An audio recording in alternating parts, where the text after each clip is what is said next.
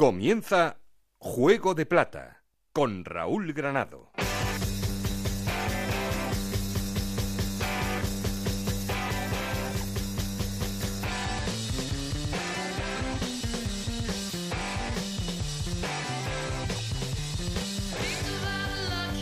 ¿Qué tal? Muy buenas, bienvenidos a Juego de Plata, el podcast de Onda Cero en el que os contamos todo lo que pasa en la Liga 1,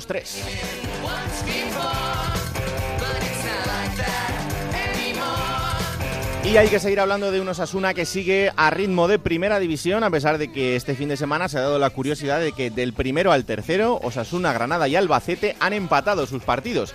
Eso significa que las distancias siguen siendo parecidas, pero también significa que Osasuna cada día está más cerca de volver a la máxima división del fútbol español.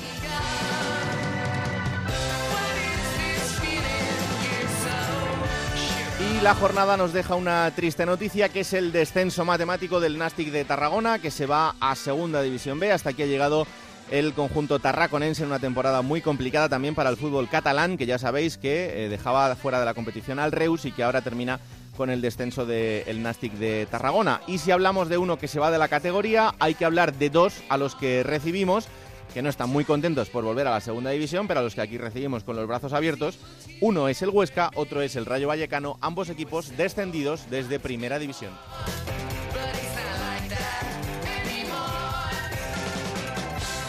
De todo esto y mucho más vamos a hablaros hoy con dos entrevistas muy importantes. Luis Milla, estrella del Tenerife, Manuel Mosquera, entrenador del milagroso Extremadura que lleva cinco victorias consecutivas. Y como siempre ya sabéis que queremos seguir en contacto con vosotros y para eso tenemos un perfil de Twitter que es arroba juego de plata un correo electrónico juego. Aquí conmigo está el auténtico cerebro de este programa, Alberto Fernández, con Ana Rodríguez en la producción, con Nacho García los mandos técnicos. No estoy solo porque... Esto es Juego de Plata, el podcast de Onda Cero en el que te contamos todo lo que pasa en Segunda División.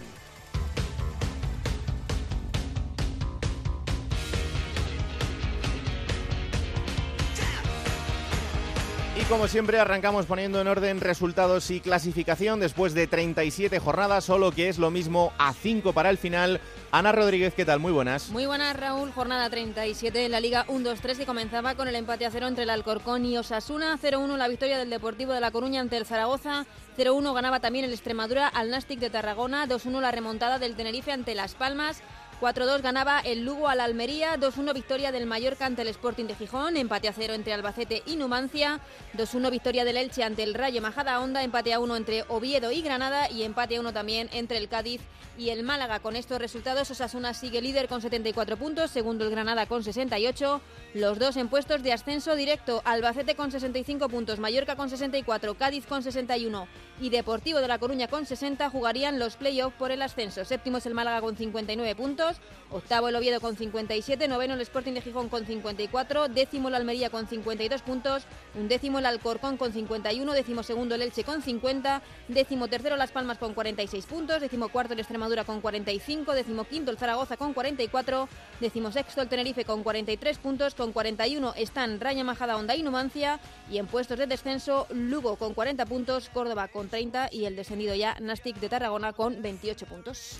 Has sufrido mucho este fin de semana Pues con te el lo diré Zaragoza. con el Zaragoza y con el resto de resultados. Es que ha sido, igual que la anterior jornada fue fantástica, esta ha sido horrible y, y es que no, y no puedo más. O sea, así te lo digo, no puedo más. Sacarme de aquí. No, no termina de, de llegar esa permanencia. No, y es que lleve un cuidado, calendario ¿eh? muy malo. Cuidado el fin de un- semana. No, el fin de Extremadura, semana Zaragoza. y el siguiente y el siguiente. El calendario es, es jodido.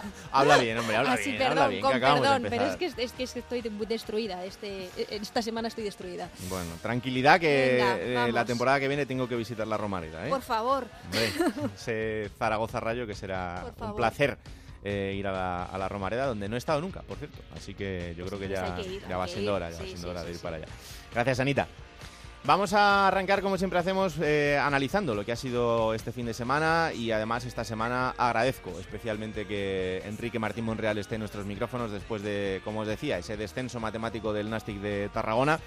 Pero yo sé que Enrique le mete mucho optimismo a la vida, así que vamos a por ese laboratorio de Enrique Martín Monreal.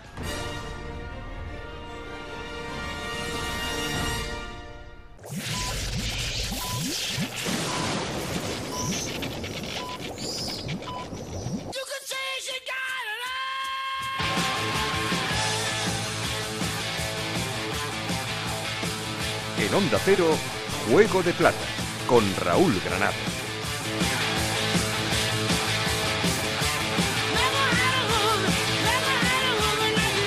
Y saludamos, eh, como cada semana, a Enrique Martín Monreal. Hola, mister, ¿qué tal? Muy buenas. Hola, muy buenas. Bueno, pues eh, aquí estamos una semana más en esta, bueno, un poco, un poco tristes, aunque yo sé que, que tú eh, vas a levantar el ánimo a, a toda la gente de, de, Tarragona. Pero bueno, este, este fin de semana se confirmaba ese, ese descenso después de la derrota frente al Extremadura. Sí, la verdad es que es un palo porque, bueno, pues, pues el equipo ha está trabajando, ha trabajado bien. Eh, el otro día mismo, pues con Extremadura tuvimos un montón de ocasiones, no acertamos y al final, bueno, pues eh, poco a poco nos ha ido minando, nos fue minando y al final nos hicieron ellos un gol y, se llevaron el partido, con lo cual, pues eh, fue un mazazo, mazazo porque eh, nuestra ilusión era seguir, eh, seguir teniendo vida en este final de liga pero las circunstancias han venido así y, y hay que afrontar la cruda realidad. ¿no? Hmm.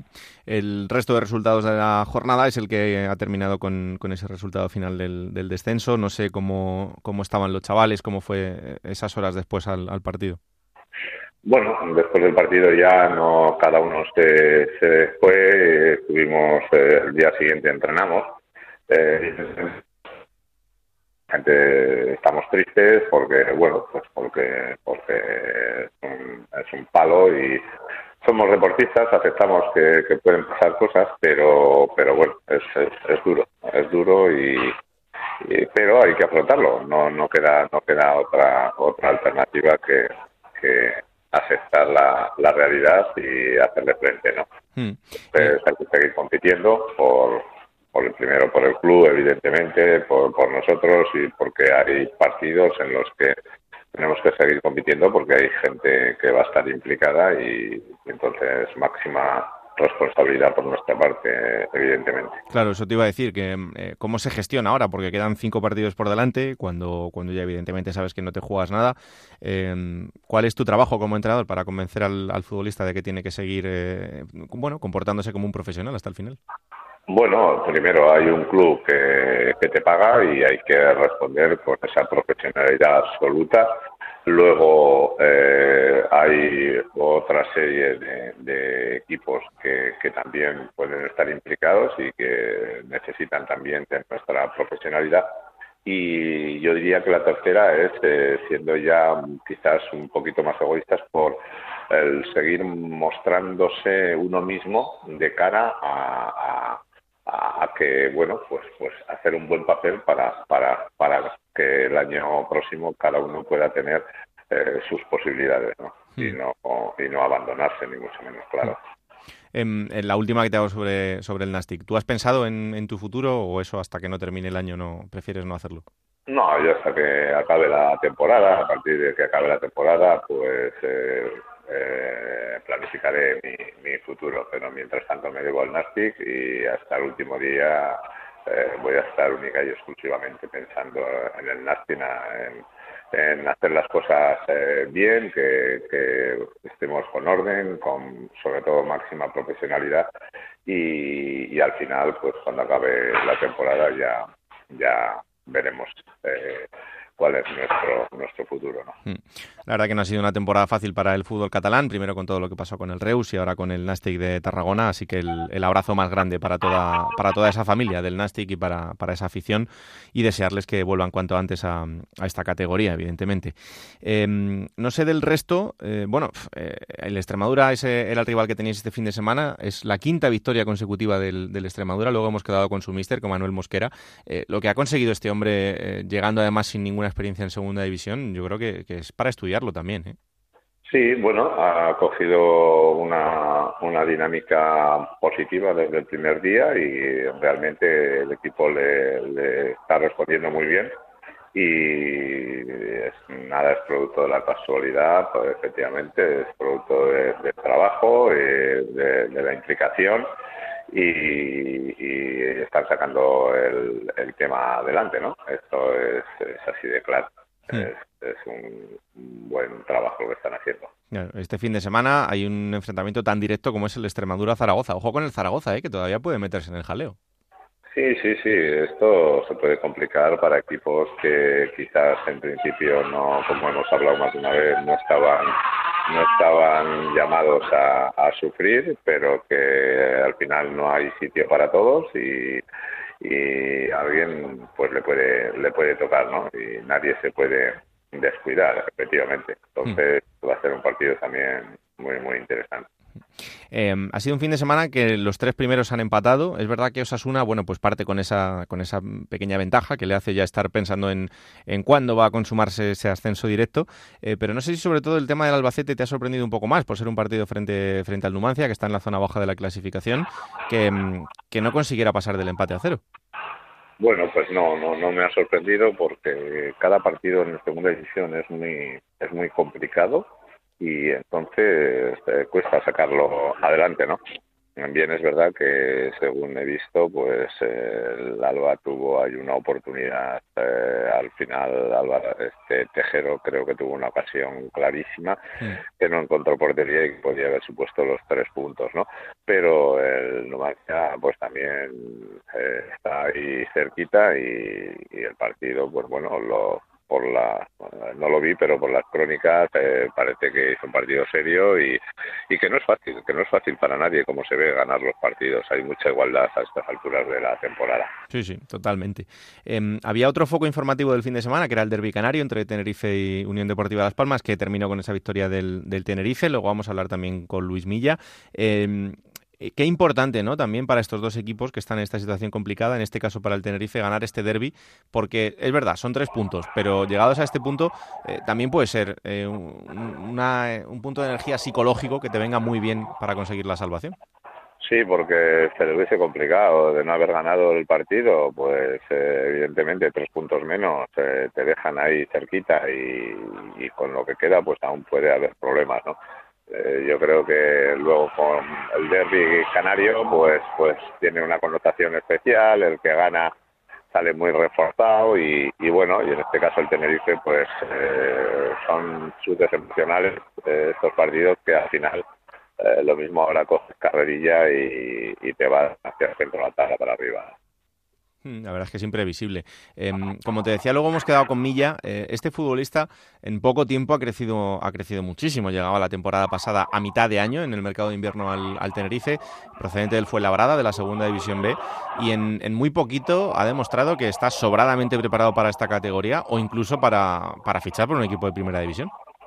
Sí, sí, para mí, para mí es un jugador top de segunda ya. Yo creo que sea eh, ha aprobado con, con nota alta el, paso por esta categoría y a mí, sinceramente, me parece que tiene capacidad para el año que viene eh, estar en primera división.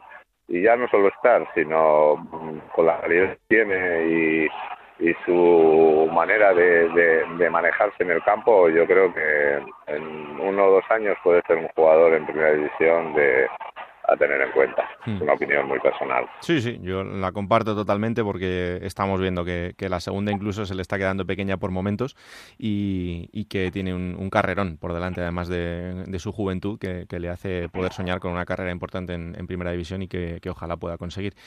Pues, eh, Mister, espero hablar con, usted la semana que viene con una sonrisa ya en la cara después de, lo que es el golpe que supone el, descenso y con optimismo y mirando al futuro, que yo sé que eso es una cosa que que haces habitualmente. Así que mm, nada, aquí te espero la semana que viene, ¿vale?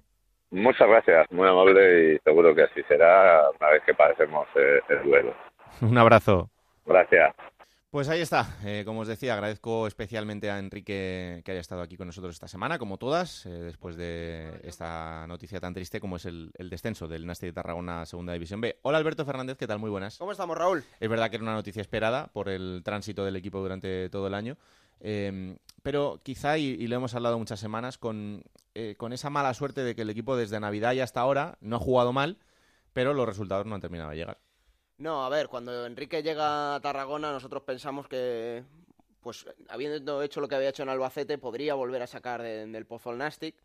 Pero es verdad que, y el otro día fue un botón, el ejemplo claro de que el Nastic de Tarragona es un equipo que luchó y luchó y luchó, pero el otro día el gol del Extremadura les mata prácticamente, habiendo hecho un gran partido. Entonces, Yo creo que es un equipo que mm, jugaba bien, ha jugado bien, sigue jugando bien, pero que le ha faltado ese, ese plus de calidad para ser definitorio en las áreas y es lo que en las no ha tenido. No lo pueden tener todos, tiene que descender alguno y en las de Tarragona es el que menos tenía, así que por lo tanto se consume un descenso como tú dices es esperado.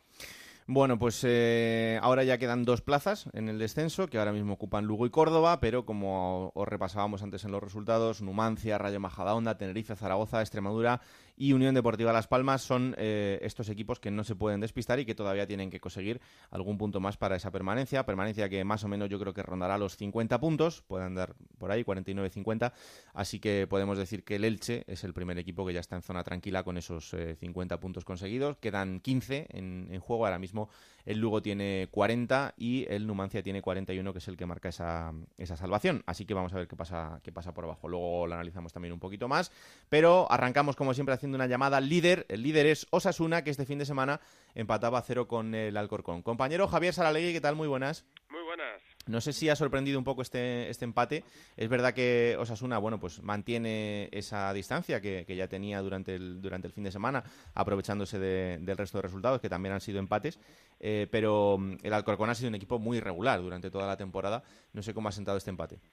No ha sorprendido y, no se da por malo. De hecho, Osasuna, bueno, pues eh, fuera de casa, por muy líder que sea, está bajando su rendimiento y no, no arrolla como arrolla en el estadio del Sadar al resto de equipos. Eh, de ahí que como se contaba con que hacían falta tres puntos, da igual conseguirlos con una victoria que con tres empates. Se ha considerado un buen encuentro fuera, o sea, un buen encuentro, no, un buen punto fuera de casa, porque buen partido no fue.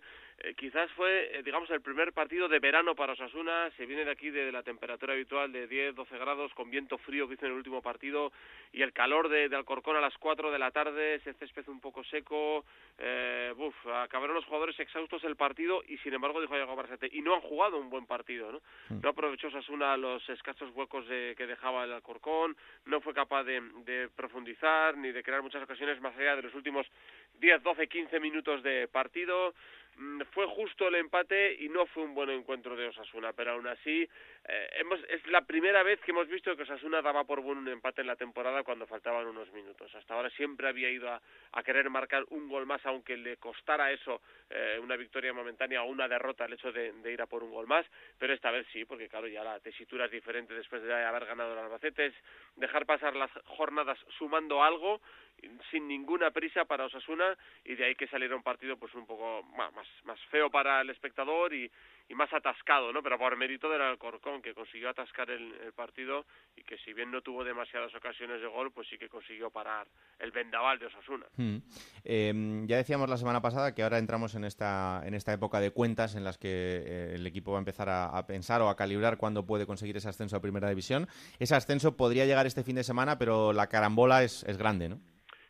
Tienen que pasar demasiadas cosas, que pierdan el Granada y Albacete, que el Mallorca no gane, que tal, demasiados equipos todavía en, en Liza como para ganar sin jugar, que tendría su aquel, ¿no? Eh, eso sí, para el anecdotario de la Liga, pues que un equipo suba primera sin haber jugado el partido el fin de semana tendría su gracia. Pero las cuentas ya eh, todo el mundo las hace pensando quizás en la siguiente jornada, en la 39, ¿no? Eso es. Eh, contra el Cádiz o bien en la siguiente, en la 40, eh, contra Las Palmas en casa, coincidiendo ahí con la jornada electoral del domingo 26 de mayo. Va más por ahí, ¿no? Aunque habrá que esperar, si es en la 39, a, posiblemente al Albacete Granada del lunes a la noche.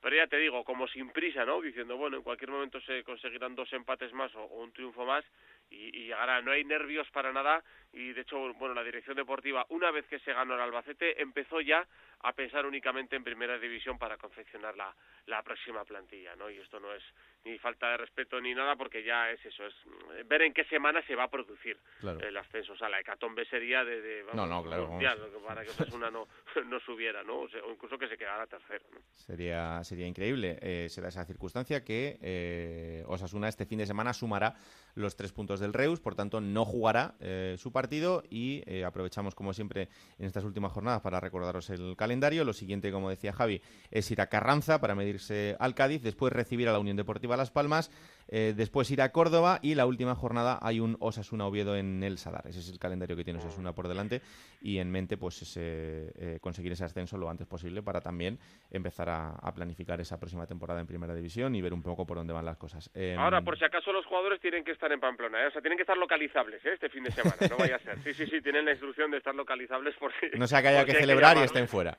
Eso es, sí, sí.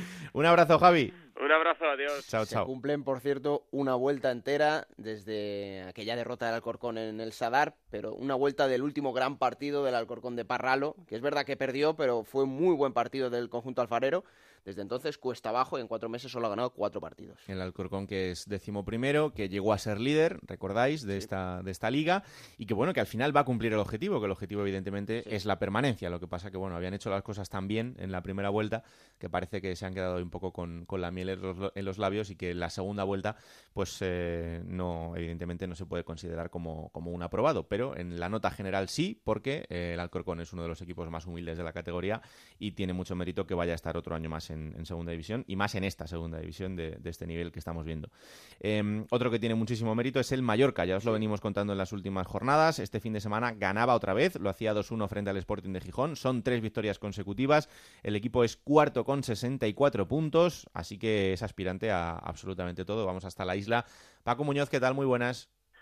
¿Qué tal? Buenas. Pues eh, así es, eh, lo venimos contando y yo ya hace semanas que apuntaba a esa segunda posición y aunque desde el propio vestuario y la queja visible Vicente Moreno mm, sigue con el discurso de disfrutar del momento, de pensar en el próximo partido, la afición ya es consciente de que este equipo eh, es un candidato para ascender eh, directamente. Lo de la promoción prácticamente se da por eh, cerrada, aunque le faltan puntos, pero sobre todo es la dinámica. El Mallorca, hay que recordar, y lo comentábamos en, en Radio Estadio el pasado domingo, empata en Soria en periodo de descuento sin jugar un buen partido, en Málaga sufriendo, luego marca a falta de tres minutos el gol de la victoria y ante el Sporting marca eh, a 30 segundos de los cinco de prolongación. Pero además un gol que cuando estás a un minuto de que estáis el partido, lo normal es enviar balones a, aéreos. No, no, contemple con tranquilidad un balón en profundidad a, Alex López, eh, el interior del área, se da media vuelta. Bueno, marca el segundo gol y le da tres puntos. Un Mallorca que en casa lo está ganando prácticamente todo, son 45 puntos. Y el calendario invita, porque ahora juega ante un Nastic que, que virtualmente está descendido. Mm. Luego va a recibir a la Almería en casa, dando por hecho que en casa lo gana todo. Y luego veremos en esa última jornada ante el Extremadura que podría estar salvado. Le quedaría el partido clave ante el Granada en la penúltima jornada en Palma y anteriormente el del Deportivo de La Coruña en Riazor.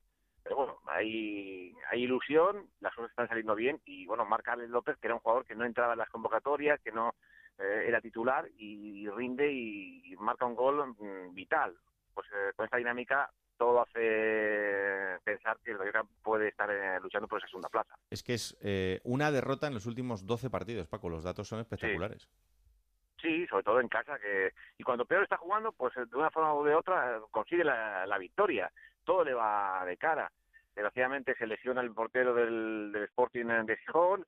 En otra ocasión eh, es otra circunstancia puntual, el gol de Budimir en, en fuera de juego. Pero bueno, es que mm, le sale todo. Por un motivo u otro, pues eh, todo el viento va de cara y, y la afición pues eh, ya empieza a hacerse la idea que, que equipo va a estar ahí. De hecho, van a viajar ya a Tarragona. Espera que se pueda llegar a esa, a esa penúltima jornada ante Granada, mm, que en el caso de ganar el Mallorca pueda depender de sí mismo en la, la última jornada ante el Extremadura. Veremos. Eh, la figura de Vicente Moreno sigue, bueno, evidentemente con esa incertidumbre de qué va a pasar con él, ¿no? Pero, pero yo creo que en caso de que consiga ese ascenso, eh, tendrá que seguir, ¿no, Paco? A ver, eh, es una incertidumbre mm, por la situación, porque a nivel contractual eh, él tiene un año más. Hmm. En ese sentido no tendría que haber ningún tipo de problema, pero bueno, se es consciente de que es un entrenador que va a ser deseado por, e- por equipos, en el caso de no ascender, de primera división, porque el trabajo es impresionante. Es un entrenador, a mí me recuerda en cierto modo eh, a Héctor Cooper porque no cambia la, alineación, es- están jugando los mismos salvo por una lesión o una sanción. Ahora el próximo fin de semana en Tarragona no podrá estar Daniel Rodríguez ni Raillo, pero salvo por eh, cuestiones muy puntuales, juegan los mismos. Pero es que además eh, tienen chupados a todos los integrantes de la plantilla. El- la demostración de Alex López. Bueno, pues eh, si no se asciende sí que hay preocupación de que pueda marcharse, aunque repito, tiene un año más de contrato. Bueno, pues eh, veremos qué pasa en este tramo final de la temporada con un Mallorca lanzado y, como bien decía Paco, con el siguiente rival, que será el Nastic de Tarragona, que llega como descendido. Pero bueno, como decía también antes eh, Enrique, su equipo, o al menos él lo va a intentar, eh, va a competir porque tiene que hacerlo en estos últimos cinco partidos por ellos y también por dignificar la, categoría y, ese escudo a pesar del, resultado. Pero bueno, siempre es más placentero jugar frente a un equipo que no se juega nada, evidentemente. Así que veremos hasta dónde puede llegar este Mallorca y aquí lo contaremos con Paco Muñoz. Gracias, Paco.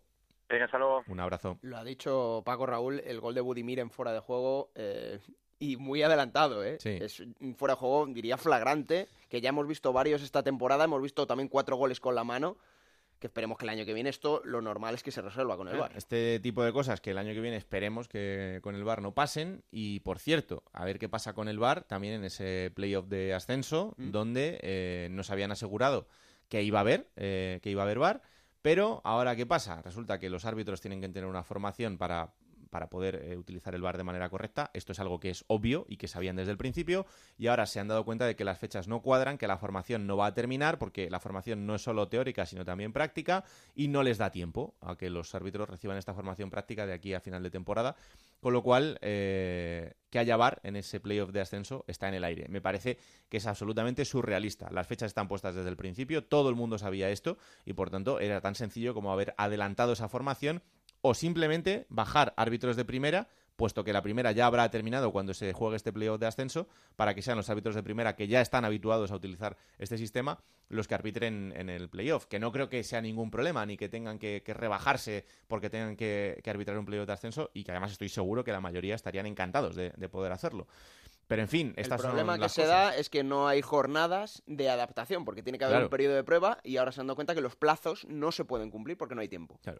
No sé, en serio, me parece absolutamente surrealista por parte de, la Liga y de la Federación que esto no, esté previsto y que algo que se había anunciado y que eh, todo el mundo conocía, ahora de repente pues no vaya a suceder. Pero en fin, estas son las cosas que tenemos con nuestros grandes dirigentes en España.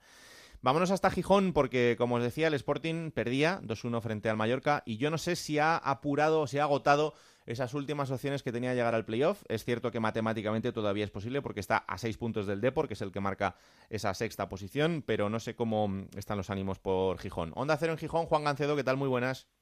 Hola, ¿qué tal, compañeros? Por cierto, lo que decís del VAR, ¿Mm? eso que dices de bajar árbitros de primera, es habitual en Inglaterra. En Inglaterra, por ejemplo, hasta partidos, hasta partidos de tercera, árbitros de primera en momentos puntuales. Sí, sí. O sea, si no lo hacen es porque no quieren. Claro. En fíjate Tú si hay, fíjate tú si hay polémica en un playoff de ascenso por culpa de una jugada como esa de Mallorca. Hombre, es que como, como un playoff de ascenso se vaya a resolver por una jugada polémica que sea evidentemente un fallo, eh, pues ya la vamos a tener montada cuando está todo eh, previsto, cuando tienes la tecnología como para poder hacerlo. En fin, no sé, me parece una torpeza increíble, pero, pero esto, esto es lo que hay. Eh, ¿Cómo está el Sporting? Pues mal para que no nos vamos a engañar. No voy a ser ventajista y decir lo que yo os lo llevo diciendo toda la temporada, pero sí, así es. Os lo llevo diciendo toda la temporada. No, no, es, es cierto, pero eh, estaba en una situación en la que faltaba un poquito como para poder engancharse y, y se ha perdido con esta derrota y estos dos empates. Os dije después de ganar al Granada que así era imposible que el equipo se metiera en playoff jugando como jugó contra el Granada y ganaba al Granada. O sea, no puedes meter un gol en una acción puntual y luego encomendarte a San Mariño hmm. durante 90 minutos a que la saque de todos los colores. Y así era imposible. Bueno, a lo mejor un milagro podría pasar en el mundo del deporte, que un equipo ganara casi sin querer 18 partidos seguidos. Pero vamos, lo que era evidente era que el equipo no tenía argumentos futbolísticos para ganar tanto como ha ganado en esa recta buena, en esa fase buena del campeonato, y se ha demostrado en los tres últimos dos empates y una derrota. ¿Y cómo está el Sporting? Dices tú que a seis, sí, a seis, que son siete por culpa de que tienes el gol averaje perdido, con lo cual estás hablando de más de dos partidos cuando quedan cinco. Claro. O sea que las cuentas salen muy malamente, por no decir que es imposible, vamos. Hmm. Aunque sí existen opciones matemáticas, no existen opciones reales de nada. El calendario del Sporting eh, tiene al Lugo, tiene al Zaragoza, tiene al Albacete, tiene al Cádiz y tiene que sumar los tres puntos del Reus. O sea, esos son los cinco partidos que tiene, que tiene por delante.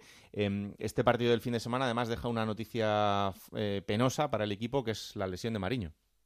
Sí, sin duda el mejor jugador de la temporada, ya de este y del anterior. Un futbolista descomunal, sinceramente, un portero para mí descomunal para segunda división. Yo creo que además sería un portero de los, no sé, de la zona media alta de, la tabla en primera división de cualquier club. bueno, media alta no me quiero pasar, pero vamos, desde sí, pero es verdad. hasta el 14. Ha dado el nivel totalmente. ¿eh? y si me apura siendo un portero, a mí me vale Mariño en cualquier portería. O sea, o sea, hay que parar igual. No, no veo, no veo ninguna diferencia. A mí me parece que es un escándalo de portero y estaba haciendo un partidazo y, bueno, pues sí, en una mala caída, en una acción en la que es posible que incluso cometiera el penalti sobre el delantero, se va mal al suelo y, se ha fracturado la clavícula, va a ser operado en los próximos días por Antonio Maestro y, bueno, por lo menos llegará para la pretemporada. Lo que pasa que la duda ya es si va a hacer la pretemporada aquí o lo va a hacer en otro lado. Por aquello de, de que puede ser carne de un traspaso. El Sporting lo tiene bien atado hasta 2022 y el futbolista está encantado en Gijón, pero pero claro, son dos años seguidos a un nivel altísimo, además es un portero muy joven, tiene 28 años, creo, 28, 29 años, así que no le queda nada por delante que digamos. Y sí, es una muy mala noticia, aunque sí es verdad que el portero suplente es de garantías, Dani Martín es internacional. Eso te iba a decir, que el, sustituto será, será Dani, ¿no? Sí, Dani Martín, lo que pasa es que hay un europeo sub-21. Claro, eh, tenemos el problema que, por ejemplo, va a tener el Cádiz eh, con, con, un jugador tan importante eh, como es Manu Vallejo, que puede ir en esa lista final de la, de la selección española para el europeo sub-21 y entonces se perdería la última jornada y el playoff.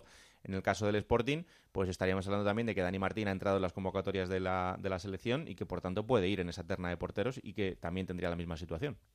Sería un problema incluso mayor si me apuras, eh, porque primero es un portero, o sea que, te falta el titular, o sea no hay mucha alternativa, y segundo, porque además Dani Martín no va a jugar de titular en la sub-21. Claro. es verdad que está entrando en todas las convocatorias, pero él es el tercer portero. Hmm. No sé si llegado el caso, aunque bueno, el caso no va a llegar, pero si se dieran las circunstancias de que el equipo jugara playoff, si podrían hablar con la federación o, si incluso el chico preferiría quedarse aquí que no ir a la sub-21. Bueno, ahí tenéis, tenéis hilo directo con la federación, Juan. Sí, hombre, sí. Está, chupado. Ahí lo directo e indirecto. Efectivamente, efectivamente.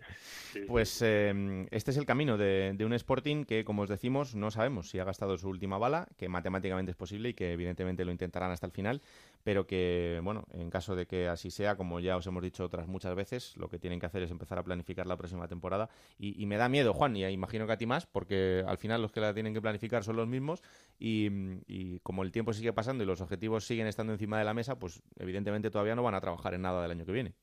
Sí, casi da más miedo que lo planifiquen a después ver el esperpento que, cometen, sinceramente. Pensar que lo vuelvan a hacer es muy duro. Y, sí, sí, lo va a volver a hacer el mismo, Miguel Torrecilla, el director deportivo, que entendemos que va a seguir contando con José Alberto, aunque cualquier cosa puede pasar a estas alturas, y que, bueno, pues llevaba la friolera de 16 fichajes la primera temporada, 14 en esta, van 30, y los dos mejores de la temporada han sido Mariño y Babín, que vinieron en su día con Nico Rodríguez. Así que con eso ya te lo digo todo.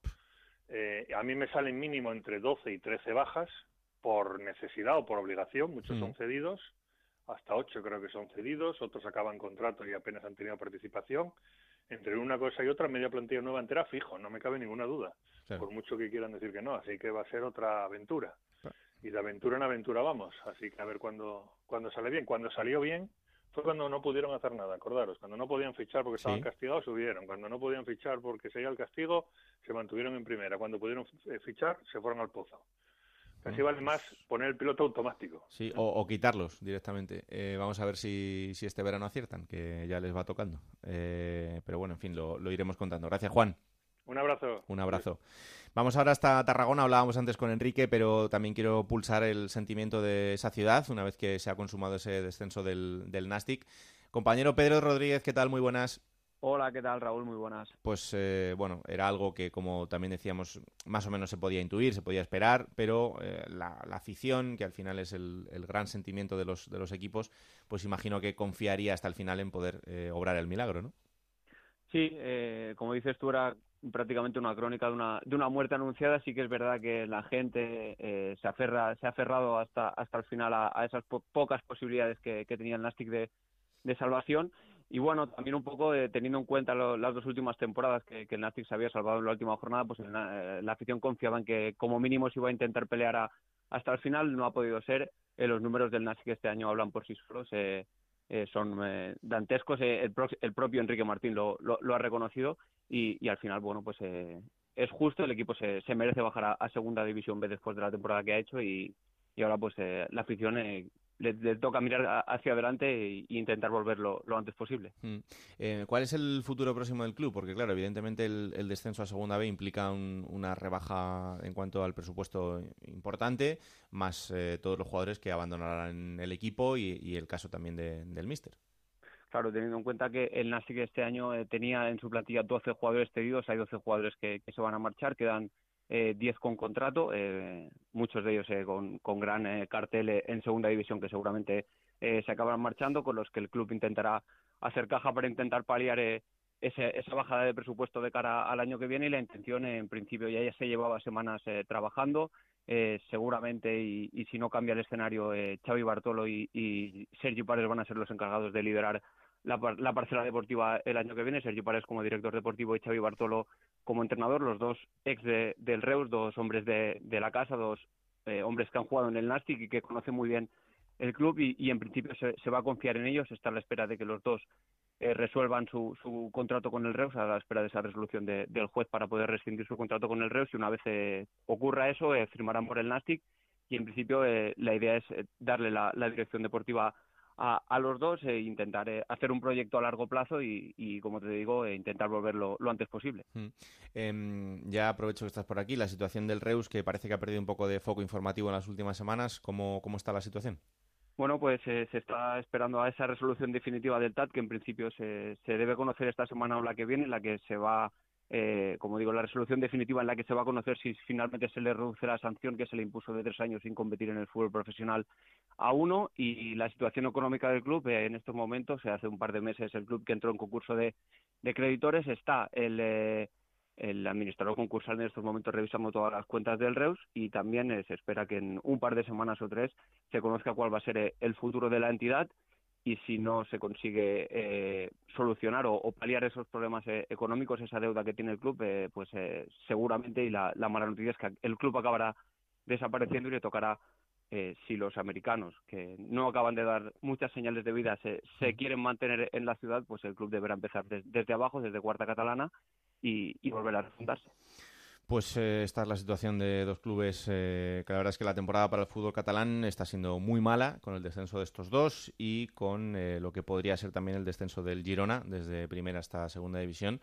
Así que más allá de los grandes clubes como el Barça o el Español, pues ya veis que el fútbol catalán también tiene esta vertiente, esta cara que no, no está siendo la más agradable. Em, te mando un abrazo muy fuerte, Pedro. Ya sabes que aquí tienes tu casa y que lo, lo vas a seguir teniendo durante todo este tiempo, ¿vale? Muchas gracias, Raúl. Un, abrazo, fuerte. Ahí está esa crónica desde Tarragona de Pedro Rodríguez. Y eh, ahora vamos a hablar con, con, alguien que ha sido protagonista durante toda la temporada, que ya lo fue, que parece mentira que solo lleve año y medio en segunda división y que esta categoría ya incluso se le haya quedado pequeña. Eh, porque como eh, hablábamos la semana pasada, había un partido que también iba a centrar la atención, que es ese derby canario entre el Tenerife y la Unión Deportiva Las Palmas, un derby canario que terminaba con la victoria 2 a 1 del Tenerife, una victoria importantísima, porque hay que recordar que el Tenerife está en el camino por la salvación, tiene 43 puntos, está a 3 del Lugo, que es el primero en esos puestos de descenso, y como además han ganado casi todos, pues era trascendental el conseguir la victoria. Y tenemos comunicación con su gran estrella, que es Luis Milla. Hola Luis, ¿qué tal? Muy buenas. ¿Qué tal? Muy buenas tardes. Pues encantados de recibirte una vez más aquí en, Juego de Plata. Bueno, lo de este fin de semana eh, habrá sido un pequeño alivio, ¿no?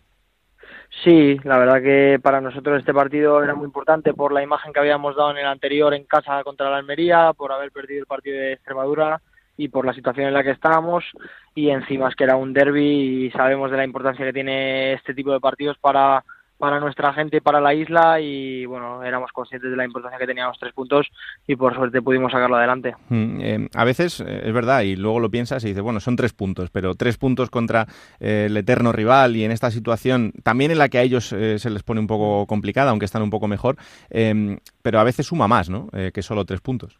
Sí, está claro que al final llevamos buscando un punto de inflexión durante toda la temporada que no hemos conseguido porque no hemos sido regulares y, bueno, esperemos que, que el haber ganado este partido, como te digo, por, por la importancia que tiene para nuestra gente, por la situación en la que estamos y por la confianza que nos tiene que dar ganar a nuestro eterno rival, pues que nos dé ese puntito de, de confianza para afrontar estos dos partidos fuera de casa que nos vienen, que son muy importantes. ¿no? Mm. Eh, el partido fue un partido súper disputado, eh, empieza poniéndose por delante la Unión Deportiva Las Palmas con ese gol de, de Cedrés. Eh, no sé si en ese momento del gol incluso pensaste, joder, ya estamos otra vez con lo mismo.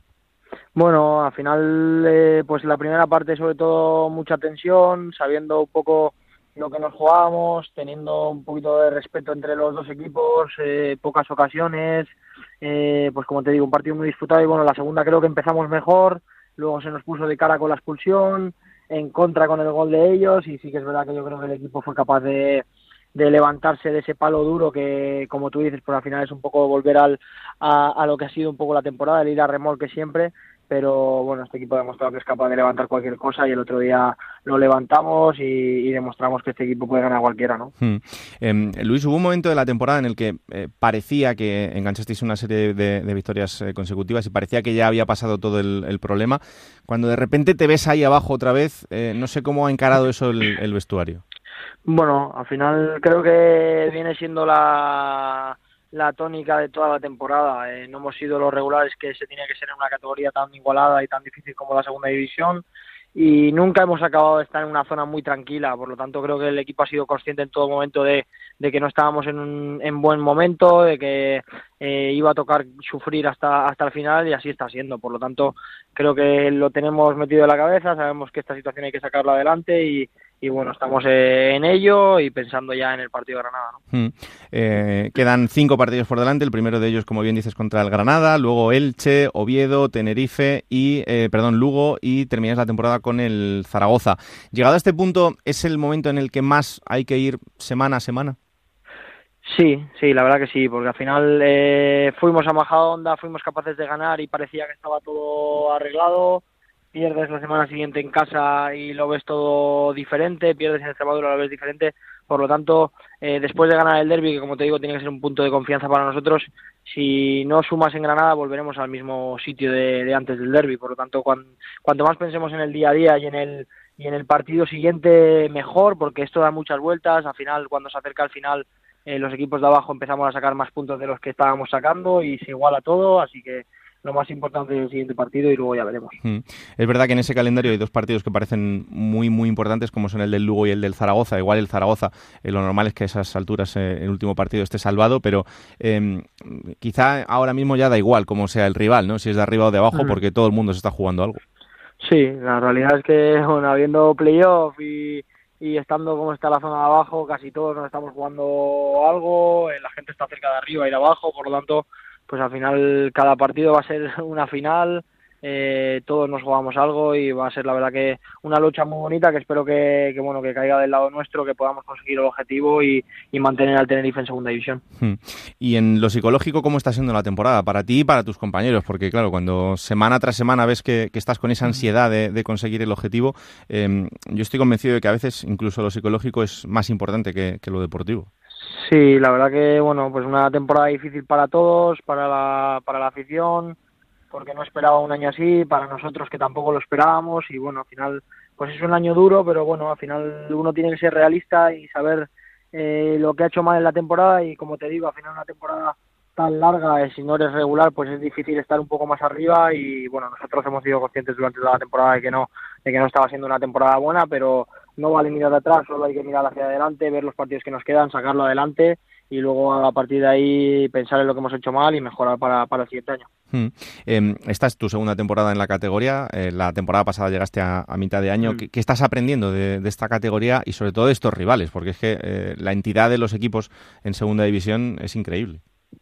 Pues sí, la verdad que bueno, al final es una, una categoría muy muy igualada que yo creo que nadie te regala nada eh, sí que es verdad que este año hay tres equipos, bueno, los que han desaparecido y los dos de abajo que no, no están hasta el final en la pelea o no parece que vayan a estar en la pelea y, y bueno, al final solo queda un puesto, pues como te digo, al final te das cuenta de lo igualado que es y que tienes que ser muy regular y nosotros no lo hemos sido y bueno, te das cuenta de que, como te digo, el, el nivel es muy alto, los equipos de arriba están haciendo una temporada espectacular y, y para, para estar arriba tienes que hacer las cosas muy bien, por lo tanto, como te digo, lo que tenemos que aprender de ello y, y a ver qué tal el año que viene. Si hmm. somos capaces de conseguir el objetivo, claro. Claro. Eh, a pesar de, del resultado de la temporada y de todo lo que estáis sufriendo en, lo personal, eh, ¿estás disfrutando de esa ciudad, de ese equipo, de, lo bien que te ha acogido esa ciudad y de, y de todo lo bueno que te está pasando allí? Pues la verdad que desde un principio, desde el primer día que llegué, me adapté muy bien a, a la isla, a su gente, a cómo se vive aquí el fútbol. Estoy feliz de la decisión que tomé porque bueno, fue un paso adelante en mi carrera y ellos confiaron eh, mucho en mí y la verdad que, bueno, la verdad que muy contento por cómo valora la gente el trabajo. Yo siempre he intentado dar el máximo por, por el equipo, por el escudo y, bueno, al final yo creo que esa es la, la clave de todo. Al final eh, sí que es verdad que lo colectivo eh, no está siendo un, un, año un año fácil, pero bueno, confiamos en que podamos sacarlo adelante y uno siempre tiene que intentar darlo todo para, para que el rendimiento del equipo sea mejor y es lo que intento, ¿no? Hmm. Eh, oye, cuéntame cómo fue aquel gol de contra el contra el Numancia. ¿Eso, eso fue aposta o, o, no? Bueno, al final es un córner que tenemos ensayado eh, cerrado y bueno, por suerte pues hubo una serie de circunstancias que se dieron para que el, el balón entraba por el segundo palo, pero sí que es verdad que bueno que hay que tener, como te digo, un poquito de, de suerte de que el portero no mida bien, de que haya circunstancias en el área que, que ayuden a que entre el balón así, pero, pero bueno, oye, tengo que decir que le pega la puerta y ya está, ¿no? Claro, sí, sí, sí, sí. Nosotros vamos a decir que fue aposta y que el gol fue, fue olímpico. Por eso, por eso. Eh, ¿Tuviste muchos recuerdos el otro día en, en Majadahonda? Sí, bueno, la verdad que mi casa está dos minutos, he jugado muchos partidos allí, eh, he entrenado en la Ciudad Deportiva de Atlético Madrid, es, he jugado en el Majadahonda, pues por lo tanto, bueno, estaban todos mis amigos. Para mí fue un partido muy especial y encima logramos la primera victoria fuera de casa con el Tenerife, por lo tanto, pues bueno, eh, la verdad que fue un día muy muy bonito para mí ver a mucha gente que con la que o con la, contra la que he jugado, amigos y bueno, la verdad que fue un día especial. Hmm. Eh, lo piensas ahora y, y dices, joder, yo más o menos los sueños que tenía en ese momento desde muy niño se están cumpliendo. Pues sí, la verdad que sí, la verdad que es mucho trabajo detrás, creo que una vida dedicada al fútbol para mí pues bueno es una pasión. Eh, desde pequeño mi padre y mi madre me lo inculcaron y la verdad que estoy muy feliz de la trayectoria que estoy llevando muy orgulloso de, de los pasos que he dado muy contento de, estar aquí en Tenerife disfrutando del fútbol y de lo que más me gusta y, y, bueno, con ganas de seguir creciendo, de seguir mejorando, que estoy seguro de que, de que puedo dar más y que puedo seguir eh, aprendiendo y mejorando de, de, mis compañeros y de todo el mundo del fútbol. Hmm. Eh, el señor Luis Milla, padre, está muy ansioso por volver a los banquillos. ¿Le ves ahí ya como, como un león enjaulado? Bueno, está ahí en los medios de televisión sí. y, y, bueno, la verdad que está ligado al fútbol, siempre, siempre lo ha estado desde que dejó el el fútbol y bueno, pues eh, ojalá que pueda tener otra oportunidad de, de, volver a entrenar, de demostrar lo buen entrenador que es y, y ojalá, ojalá que le llegue pronto y que le pueda ver eh, algún día de rival. ¿Te corrige mucho o no? ¿O esa, fa esa fase ya, ya pasó? No, no, no, la verdad que siempre que hablamos de fútbol hablamos eh, pues de lo que puedo hacer mejor, de lo que he hecho peor, pero siempre desde el aprendizaje, nunca desde la presión, nunca hmm. ha sido un padre que me haya metido más presión de la que debía y bueno, nunca me ha metido presión, me ha hecho disfrutar de esto y la verdad que estoy muy agradecido por todos los consejos que me ha dado siempre. Claro que sí. Oye, lo dejo para la última porque yo sé que en este momento tú estás centrado absolutamente en el, en el equipo y bueno, lo hemos hablado mil veces, eh, te lo han preguntado un millón de veces y lo van a hacer de aquí a final de temporada. Eh, tu futuro, eh, ¿qué, ¿qué piensas? ¿Lo aplazas todo hasta el final? ¿Qué idea tienes? Bueno, pues eh, la verdad es que no, no me gusta hablar de esto porque es que yo tengo contrato, eh, tengo contrato hasta 2023, si no me equivoco, 2022. Sí. Eh, estoy muy feliz aquí en la isla, tenemos un objetivo muy importante para el club y para mí y para nuestro equipo, que es eh, mantenernos en segunda división por lo complicada que ha sido la temporada. Y hablar de esto, la verdad que no tiene ninguna importancia, porque como te digo, yo tengo contrato en el club y estoy muy feliz y muy contento de pertenecer al Tenerife. Pues ya está, apañado. Has visto que rápido lo, lo hemos solucionado. Pues esto, esto es así, esto es muy fácil. Eh, Luis, un placer, como siempre, que haya muchísima suerte de, de aquí a final de temporada. Ya sabes que, que, estoy muy pendiente y que podáis cumplir ese objetivo, porque evidentemente queremos ver al, al Tenerife otro año más en, en la categoría dando, dando muchísima guerra. Así que mucha suerte, ¿vale? Vale, muchas gracias, Raúl. Un abrazo enorme, amigo. Venga, un abrazo grande. Chao. Qué grande, Luis Milla, y qué bien lo está haciendo en, eh, en Tenerife. Vamos a ver qué pasa con su situación también. Eh, compañero Yendi Hernández, ¿qué tal? Muy buenas. Si no fuera por Milla, te digo yo, ¿dónde estaría el Tenerife esta temporada, Raúl? ¿Qué tal? Muy buenas. Es verdad. Pues eh, mira, ahí le he dejado para la última para hablar de, de su futuro, porque yo sé que a él tampoco le, sí. le gusta mucho contestar a este tipo de preguntas. No. Y lo ha dejado muy claro. Él ha dicho que, que tiene contrato, que está muy contento, pero es que además que hasta que no termine la temporada y el objetivo no esté cumplido, pues que, aparca absolutamente todo. Tiene razón también, porque yo creo que ahora mismo Milla siempre ha sido muy prudente, ¿eh? toda la temporada cuando se le ha preguntado por su futuro, pero sí es cierto que también ha dejado la puerta abierta a una posible continuidad en Tenerife, sobre todo porque está muy cómodo en la isla. Se siente querido por el Heliodoro, se siente muy respetado en el vestuario, futbolista que ha ganado muchísimos galones también en el juego del equipo, que evidentemente ha sido el jugador más regular más ambicioso, más importante en el juego de, la temporada. Y, y, en fin, bueno, esa renovación que tal y como te ha comentado él, no, no ha querido mojarse mucho, pero que está supeditada a lo que pase en estas cinco últimas jornadas de competición, ¿verdad? Porque hmm. pues, parece mentira que un, Tenerife con, con uno de los mejores jugadores de la categoría como es Luis Milla esté en esta situación, pero al final es la realidad, ¿no? Y hay que afrontarla también, ¿no? Como decía Milla, con, con la cabeza levantada y bueno, con, con ese impulso también, con ese respiro, Raúl, que le ha dado al Tenerife la remontada en el derby canario, ¿verdad? No, no, y que le da unos tres puntos que, son un, soplo de aire fresco en este momento eh, absolutamente necesario.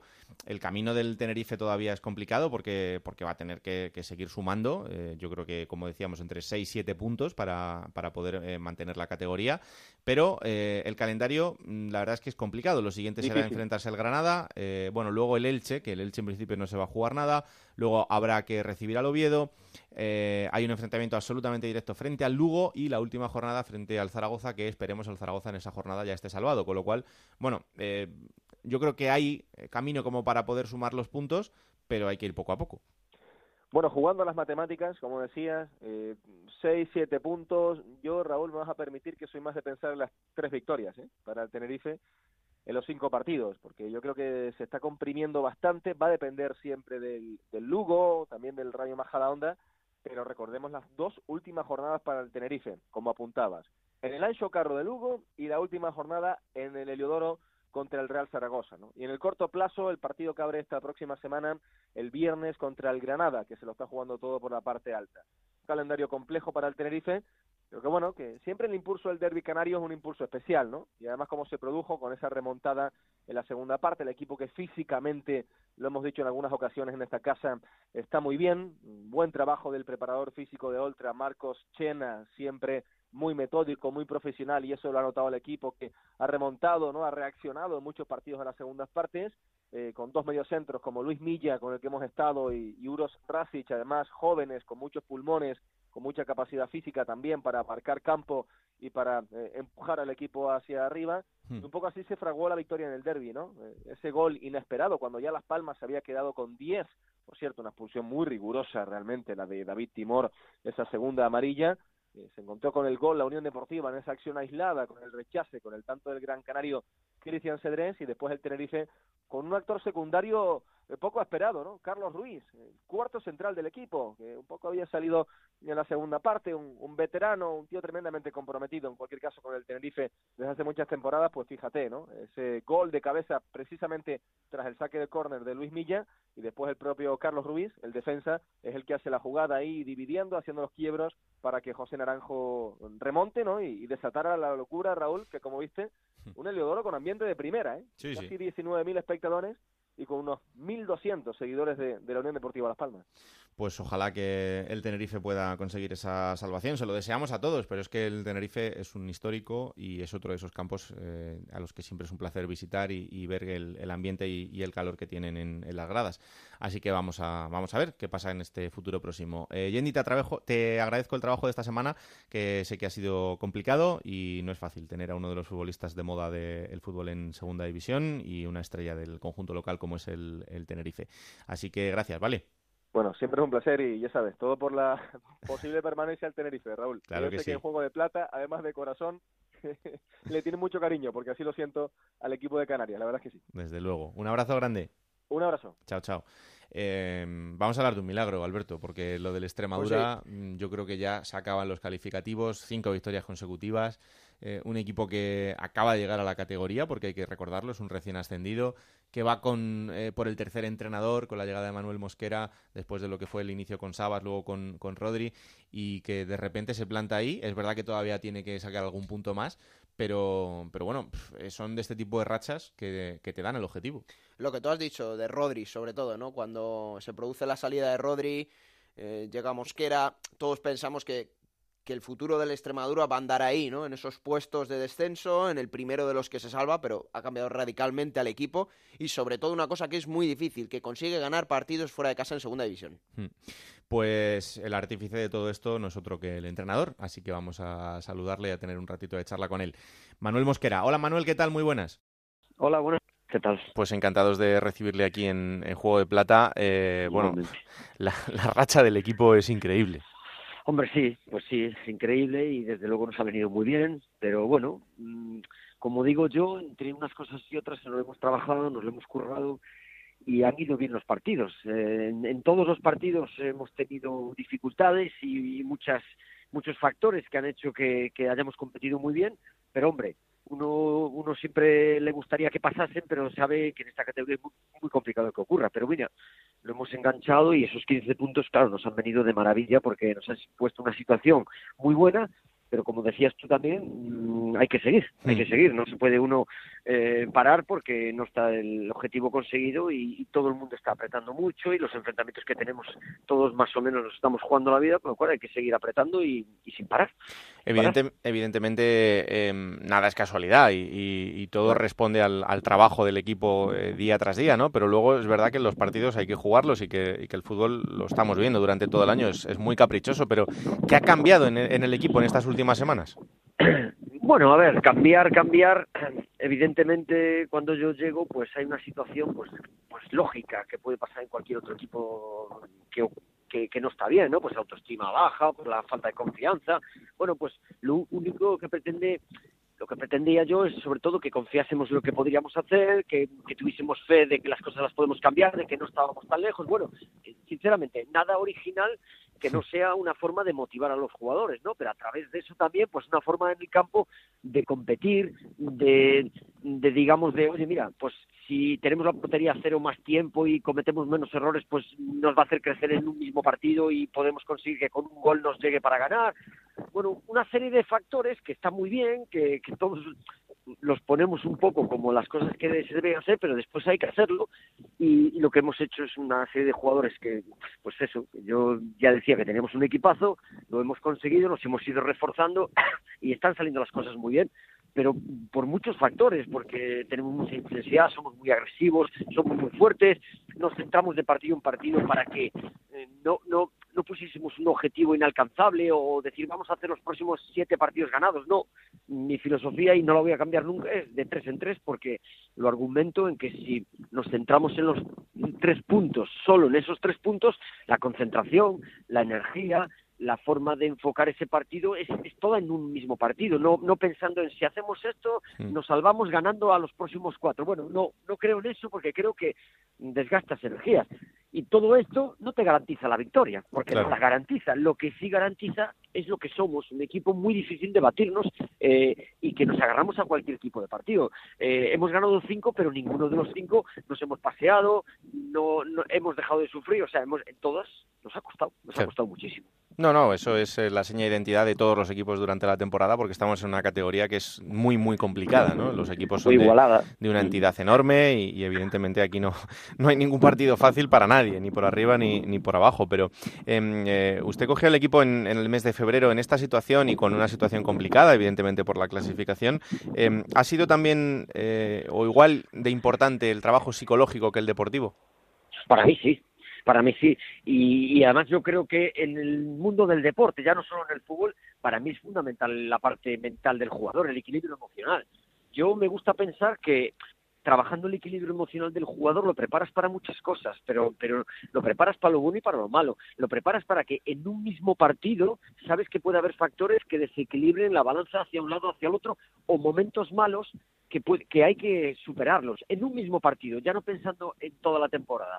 Mm. Eh, pero a veces parece que pensamos solo en que, ah, claro, es que si nos meten un gol en contra hay que reaccionar bien. No, es que te puede pasar que tú metas un gol a favor y te desequilibre eso también. Bueno, pues para mí es tan importante en el, mundo del deporte y en el fútbol, porque yo conozco el mundo del fútbol y he sido jugador, la parte mental del jugador hay que cuidarla mucho y la gestión sobre el, sobre el grupo para mí es fundamental, porque después está la parte de fútbol, táctica, estratégica, que esa, claro que es importante y la idea que tengas o la forma que tengas tú de ver el fútbol, pero bueno, cada entrenador tenemos nuestra forma de verlo y todas son válidas pero después la capacidad del equilibrio emocional que tengas para mí es muy importante. Yo he descubierto un grupo de jugadores que aparte de su calidad futbolística, la capacidad mental que tienen y la, concentración a mí me parece excelente. Hmm. Y, bueno, eso somos un poco todos partícipes y nos estamos favoreciendo eso, pero sí que es muy importante para mí, el equilibrio emocional. ¿Y cómo se hace? ¿Cómo se le convence al futbolista de que ese mensaje que le está lanzando el entrenador eh, es el necesario para, para llegar al, éxito? O, cuál es el modelo de Manuel Mosquera? Bueno, vamos a ver, yo, mm, yo parto de una cosa muy importante. A los jugadores no se les puede decir las cosas. Yo no pretendo aquí ser iluminado, que los no, no pretendo dar un manual. ¿eh? Lo que sí creo es que al futbolista no se le puede decir vete hasta allí y punto porque soy el entrenador. Para mí hay que argumentarle todo el por qué crees en esta idea y que esta idea te va a llegar hacia esta. Y con esto vamos a hacer esto. ¿Por qué? Por esto, por esto y por esto. Creo que el jugador, si le das argumentos y reflexionas sobre lo que queremos y sobre lo que tú quieres trabajar durante la semana para conseguir eh, diferentes tipos de cosas en el partido, pues creo que lo tienes más ganado. Si yo le explico a un jugador por qué tiene que presionar hasta aquí y en dónde y en qué momento, ese jugador lo va a hacer con un convencimiento interiorizado el mensaje. Si yo le digo, corre porque soy el entrenador y te digo que tienes que correr hasta aquí, pues imagínate el recorrido que tiene eso, ¿no? Pues será un recorrido de que en cuanto venga un resultado malo, se acabó lo que tú le has dicho. Ahora, si crees en el mensaje que yo te estoy mandando, porque es muy importante, no lo voy a descubrir yo ahora, si el mensaje del entrenador, el jugador, vale, te hace caso, pero no cree en él, pues estamos muertos. Hmm. Estamos muertos. ¿Y eso lo hace mejor un entrenador que haya sido futbolista o, no tiene por qué? Bueno, no quiero poner yo esa, ese paradigma, ¿no? Porque no, no creo que sea así. Yo no creo que sea así. Yo he conocido y he tenido entrenadores magníficos que no han sido jugadores, pero que lo tenían meridianamente claro cómo es el mundo del fútbol, el deporte y en qué se basa. Y no hmm. les hizo falta un vestuario. Ahora, sinceramente creo que como tengas esa base y tú la apliques bien, estamos un poco en ventaja. Obviamente, si yo me he sentado en un banquillo de segunda división y me he sentado en un banquillo de segunda división que hago encima he tenido que salvarme de un descenso como jugador, o he tenido que, subir a primera como jugador, o he tenido momentos conflictivos de, de falta de problemas de cobros y no sé qué, solo llevo yo adelantado si lo aplico bien. Pero si, si lo aplico mal y no sé transmitirlo, me parece que me va a valer de poco, ¿no? Yo creo que tenemos una ventaja aplicándola bien, pero eso de que todos los que hemos jugado al fútbol tenemos el entrenador y lo hacemos de maravilla, pues yo creo que no.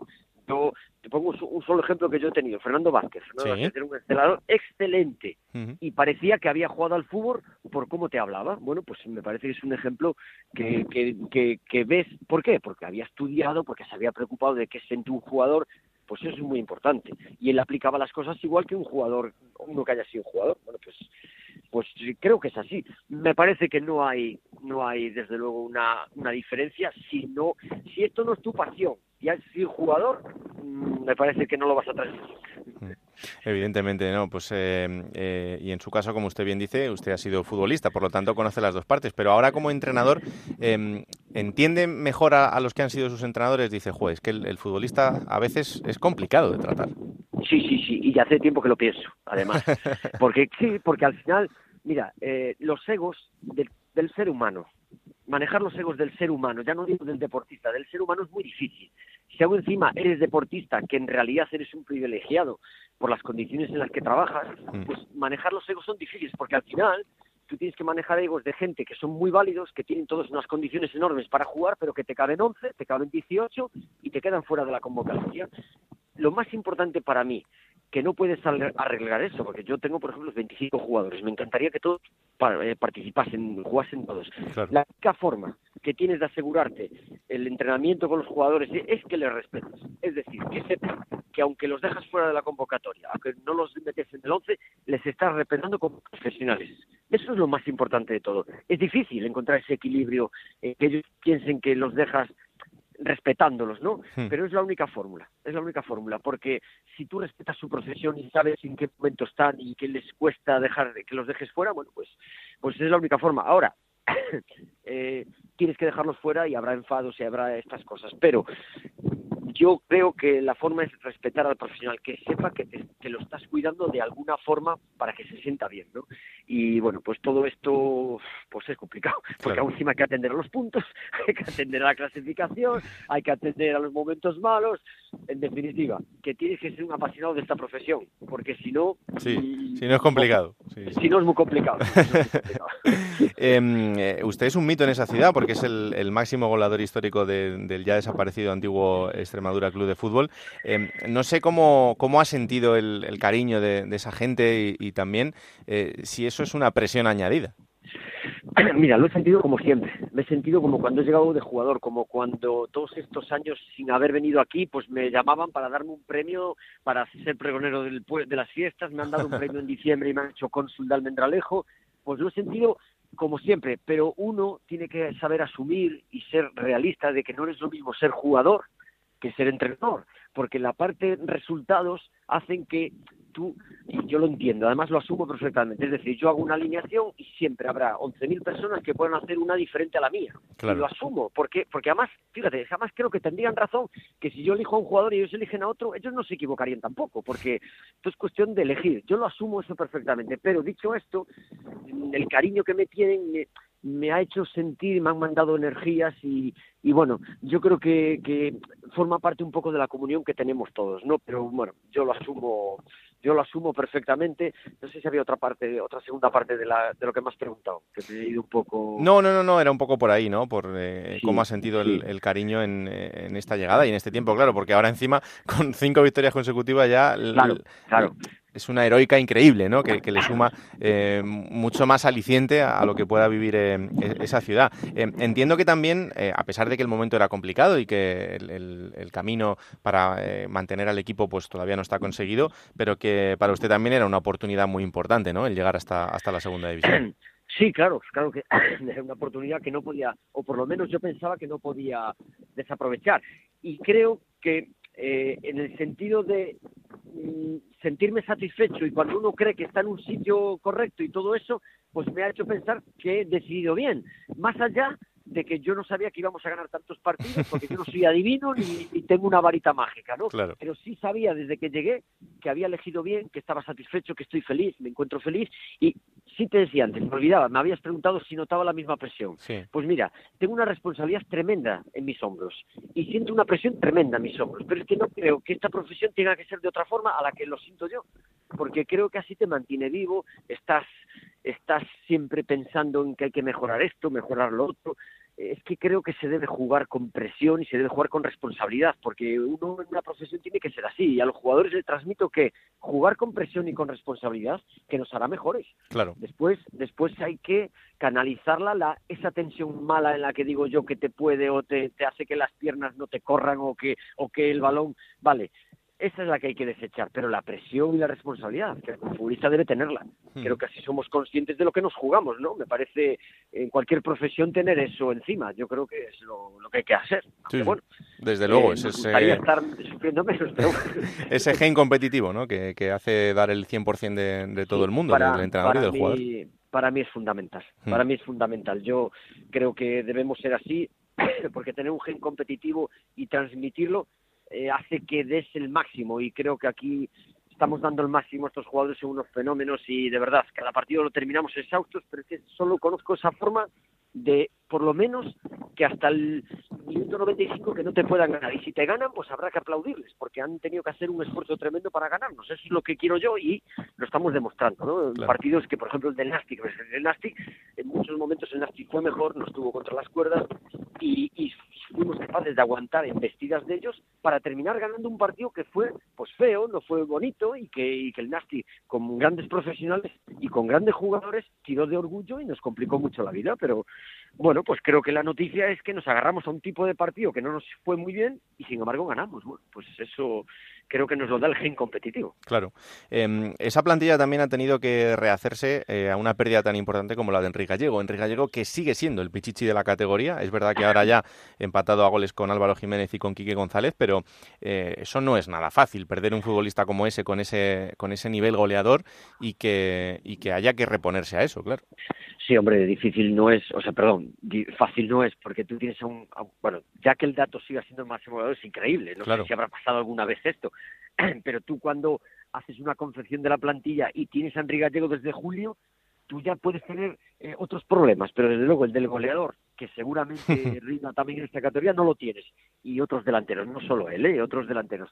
Cuando yo llego ya no está, con lo cual yo no puedo echar de menos nada que no tengo, con lo cual no tengo ningún problema. Pero, ¿qué nos ha pasado? Pues lo que ocurre muchas veces en, en equipos, incluso en el Extremadura, cuando yo jugaba, pasaba eso un poco. Pues el, el, gol del coro, del coral, ¿no? El gol coral, pues, pues eh, también viene. Nosotros ha marcado durante esta etapa mía, ha marcado delanteros, ha marcado defensas, ha marcado centrocampistas.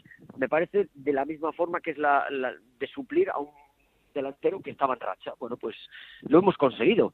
Y minimizando eso también porque no hemos encajado. Porque claro, si aún encima necesitas goles porque a, porque a ti te los hacen, pues todo se complica mucho. Claro. Pero claro. hemos logrado hacer un balance muy bueno ofensivo-defensivo, que para mí yo creo que es una de las claves. O sea, realmente nos hemos encajado pocos y hemos optimizado cada gol que marcábamos. Eso creo que es un dato importante. Hmm. Eh, mirando el calendario del Extremadura, lo siguiente es recibir al Zaragoza, después venir a Madrid para medirse al Alcorcón, después recibir al Lugo, después ir a Cádiz eh, y la última jornada Extremadura-Mallorca. Eh, yo sé que ahora ya tanto los entrenadores como los jugadores van semana a semana y no quieren mirar mucho más allá, pero ¿ha hecho cuentas de, de cuánto va a necesitar el Extremadura para la salvación? No, no, he hecho ningunas cuentas y desde que he llegado he ido partido a partido, claro. pero no solo voy a ir a partido a partido esta temporada, y la próxima y la próxima, porque creo en la energía de, de, solo los tres puntos que tienes en juego. Nosotros no podemos hacer nada contra el Alcorcón, eh, porque esta semana no jugamos contra el Alcorcón, con lo cual me olvido exactamente puntualmente del Alcorcón y solo nos queda Zaragoza. Todo contra el Zaragoza y todo lo que ocurra. Me da igual las cuentas porque yo no puedo influir en que pierda ni gane ni empate nadie. No puedo hacer nada con eso, pero sí puedo influir en que nosotros ganemos o ese partido contra el Zaragoza demos todo, todo, todo para que ganemos. Esa es la única fórmula. Lo demás yo no puedo controlarlo. Y nos ha ido bien, pero además creo firmemente en el mensaje de partido a partido. Porque a veces siempre, bueno, si hacemos 10 puntos, claro, pero tú ya estás poniendo una, una cifra y resulta que en vez de hacer 10 haces 7 y ya tienes a todo el mundo como han fallado las cuentas, no nos han dado, ya estamos preocupados porque no hicimos los puntos que había que hacer, no. Hay que hacer 3 porque son los únicos que podemos ganar esta semana. A mí claro. el calendario mira, si yo hubiese pensado en el calendario el mes de abril, lo hubiese recortado y me lo hubiese guardado no sé dónde, porque, porque fuimos a Málaga, fuimos a Coruña, fuimos a Pamplona, jugamos contra Almería. Eh, vamos, hubiese ese calendario lo tuvo que hacer un enemigo nuestro. Así que no, no, me valen los calendarios, solo me vale partido a partido, pero además, de verdad, esto, este mensaje también lo hemos interiorizado y los jugadores cuando hablan solo hablan de los tres puntos que tenemos en cada semana porque que otros no podemos sacarlos, aunque queramos, no podemos. No, podemos. no, no eso, eso es evidente porque aquí a futurólogos no, no hemos salido ninguno todavía. ¿eh? No, ya sé que es muy periodístico también y además está bien, ¿no? Las, las cábalas de, de, los 50, de los 49, sí. de los 48, pero sinceramente, para mí no tiene ningún sentido porque es que es como, es como decir, vamos a hacer 50 y resulta que ya matemáticamente no pudieses hacer 50 y madre mía, el lío que te formas en la cabeza, Hmm. mm. porque y resulta que a lo mejor con menos te da, yo qué sé, yo qué sé, hombre, con 50 se supone que es una cifra que ya no llegan todos, ¿no? Pero sinceramente, los importantes, los tres del Zaragoza, no, me, no miro más allá. Y a sacar los máximos posibles, así no se, claro. no se sufre, claro, no se sufre claro. tanto de aquí al final. Y, eso siempre es pensando que lo que hagas tú ya no te tendrás que preocupar de los demás. Si los consigues, bueno, pues esa es una fórmula una fórmula mental, pero que tampoco la garantiza la victoria, pero, claro. pero lo que pero sí garantiza que te centres en esos tres puntos y que toda la energía sea en esos tres puntos. Eso es seguro, eso es seguro. Pues, mister, eh, ha sido usted todo un descubrimiento. Me pasaría horas y horas eh, hablando de fútbol porque la verdad que es una, una gran conversación. Muchas eh, que haya muchísima suerte de, de aquí al final. Eh, la racha es increíble, pero hay que terminar de rematarla. Así que claro, aprovechar claro. lo, que, lo que queda para hacerlo y conseguir algo que sería eh, absolutamente increíble, que es conseguir la permanencia después de que el equipo acabe de llegar a esta competición, pero que sea un equipo histórico eh, al que poco a poco queremos ver recuperar esas grandes tardes de, de gloria. Eh, Manuel Mosquera, que haya muchísima suerte y muchas gracias. ¿eh? Bueno, no, gracias a vosotros y te agradezco tus palabras, pero a mí también me gusta hablar mucho de fútbol y, y me encanta esto, así que nada. Pues eh, a final de temporada, con la salvación conseguida, le vuelvo a llamar y echamos otro rato. Hombre, por mí encantado, claro. y hablaremos ya eh, largo y, y, distendido. Efectivamente, no efectivamente. Largo y distendido. Y distendido, claro que sí. Mil gracias, un abrazo muy fuerte. Vale, Raúl, hasta luego, chao. Pues la verdad que es un placer eh, hablar con, con, el Mister. Eh, ha sido para mí un descubrimiento y así se lo, se lo he dicho porque la charla habría estado horas y horas hablando Pues sí. con, con él de, de fútbol. Vamos a ver eh, cuál es la, la suerte del Extremadura, pero camino va de conseguir una salvación que, que sería muy importante. por esa zona de abajo, Raúl, es verdad que la jornada no ha sido muchos goles, pero si no fuera por ese partido del Lugo, que le gana 4-2 a Almería, eh, victoria importantísima, que le deja solo a un punto de Numancia y Rayo Majadahonda, de esos puestos de descenso, pero es verdad que eh, Numancia y Rayo tienen que sumar aún los tres puntos del Reus, cosa Claro. que el Lugo ya ha sumado, y además el Rayo y Numancia tienen un calendario similar. Los dos juegan contra Las Palmas, contra el Oviedo, y tienen que sumar esos tres puntos del Reus, por lo tanto, el Lugo respira, pero eh, hay que tener en cuenta esa- ese condicionante de los partidos del Reus. A ver, vamos a, vamos a jugar un poco a futurólogos. Vamos a contar con que el Córdoba lo tiene muy complicado, a pesar de que la máquina diabólica de Mr. Chip eh, haya dicho que, que se va a salvar. Em, vamos a suponer que el Córdoba desciende, que es lo que entra dentro de los planes de todo el mundo. La otra plaza, ¿a quién ves eh, con más opciones de ocuparla? Pues posiblemente por esto que te digo de los tres puntos del Reus, que parece una tontería, pero son tres puntos. Eh, el Lugo creo que tiene muchos números para, para ser el equipo y sobre todo que el Rayo Majadahonda tiene un partido contra el Córdoba en casa, que lo puede afrontar con, como tú dices, el Córdoba ya ascendido. Diría que entre Numancia y Lugo, pero veo más al Lugo. Bueno, pues vamos a ver, porque hay muchísimos equipos metidos en, este fregado y, a ver cómo, van saliendo poco a poco, que no es otra que, que sumar de tres en tres en estas alturas de, la temporada, pero no es nada fácil. Eh, y uno de esos es el Zaragoza, que está metido en, en esa, en esa batalla eh, después de la derrota de este fin de semana frente al Deportivo de La Coruña. Lo siguiente será un trascendental Extremadura-Zaragoza. Vámonos hasta Onda Cero en Zaragoza, compañero Rafa Feliz, ¿qué tal? Muy buenas. Hola, Raúl, muy buenas. No sé si han vuelto a saltar las alarmas, Sí, eh, ya sí, estáis sí. acostumbrados a, a todo esto en el último tramo de la temporada, cuando parece que ya está conseguido, eh, otra vez se vuelve a dar un paso atrás, no sé, la temporada está siendo la verdad que agónica. ¿eh? No, no, la verdad que sí. Y bueno, estabais hablando, lo decía antes eh, Alberto, la- las pocas victorias fuera de casa, ¿no? Pues en la Romareda eh, nos sobran todas, porque ha habido un montón de derrotas del Zaragoza en casa y el sábado fue una más. Y vuelven a saltar las alarmas porque Zaragoza es una ciudad, como bien sabéis, eh, a nivel futbolístico, con mucha presión deportiva, por lo que ha significado el Zaragoza, porque es la quinta ciudad de España, porque la gente no estaba acostumbrada a seis años seguidos en segunda división, siete la próxima temporada, y no estaba acostumbrada a esto. Y la verdad que cada derrota en la Romareda, sobre todo, es un auténtico hecatombe lo que sucede a lo largo de la semana aquí en Zaragoza a la hora de levantar los ánimos de los futbolistas. Algunos han llegado a in- incluso a decir en ruedas de prensa que es muy difícil jugar en Zaragoza porque hay una y algunos también lo ha dicho el propio director deportivo Lalo Arantegui ha reconocido que hay futbolistas que no quieren venir al Zaragoza porque saben lo que les supone anímicamente el estar en esta ciudad pues cuando salen en su día a día por la calle lo que les dice la gente etcétera y que no, hay que estar muy bien preparados psicológicamente para jugar en el Real Zaragoza. Parece ser que esta temporada no están muy bien psicológicamente porque la verdad que está ahí a cuatro puntos del descenso eh, la llegada de Víctor Fernández creó un pequeñito aire fresco al Real Zaragoza y, pero lo cierto es que el equipo no acaba, no acaba de arrancar y el sábado otra final más, que como lo han catalogado aquí ya todo el mundo y muy pendientes en lo deportivo de jugadores, porque claro, Guitián está con cinco cartulinas amarillas, se va a recurrir la amarilla del pasado fin de semana para que pueda jugar, Iguaras es baja segura por un golpe lumbar que se produjo en el partido del, del pasado fin de semana de- ante el Deportivo La Coruña y vamos que todo viene siendo cuando van malas cosas pues entre las tarjetas, lesiones, etcétera, pues todo es un cúmulo de circunstancias y desde luego yo cuando estabais hablando ahora de la máquina de Mr. Chip, Hmm. yo también eh, estoy cuidado con el Zaragoza, que el Zaragoza es un equipo que no está acostumbrado a jugar ahí. Y ya sabes que hay equipos que son especialistas en ello. Y por lo tanto me preocupa mucho el Zaragoza como pierda este sábado a las 6 de la tarde ante, ante el Extremadura, la verdad.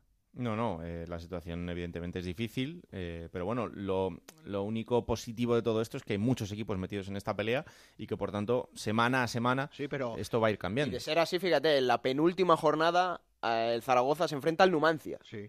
Ese partido sí que puede ser clave. Imagínate. Y la última al Tenerife, casi nada.